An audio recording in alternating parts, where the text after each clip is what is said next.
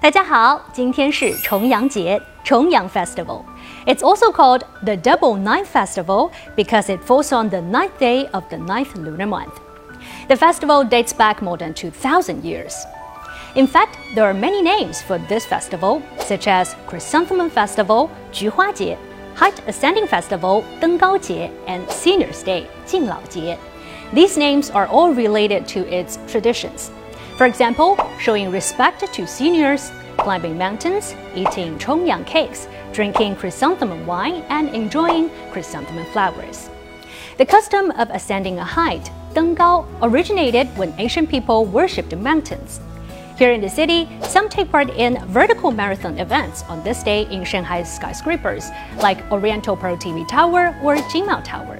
If you would like to enjoy some natural scenery, Tianmashan, Tianma Mountain, in the southeast section of Sheshan Mountain in Shanghai's Songjiang district is the place to be.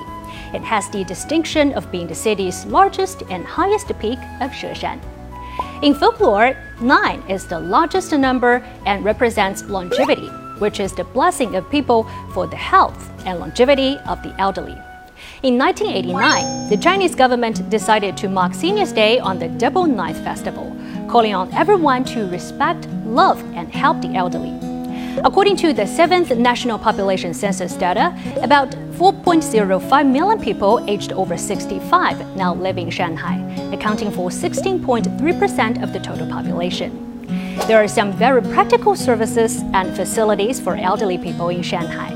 For residents over 65 years old, Shanghai's senior citizen card Jinglao Ka ensures free or discounted admission to scenic spots and cinemas.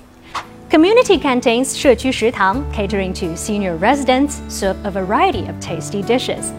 Actually, many communities are now working to offer senior healthcare checkups, lectures to teach them how to use cell phones, along with a variety of classes. I'm pretty sure that even more services will be created to take even better care of our senior citizens. 九九重阳至， 愿您健康久久，平安久久。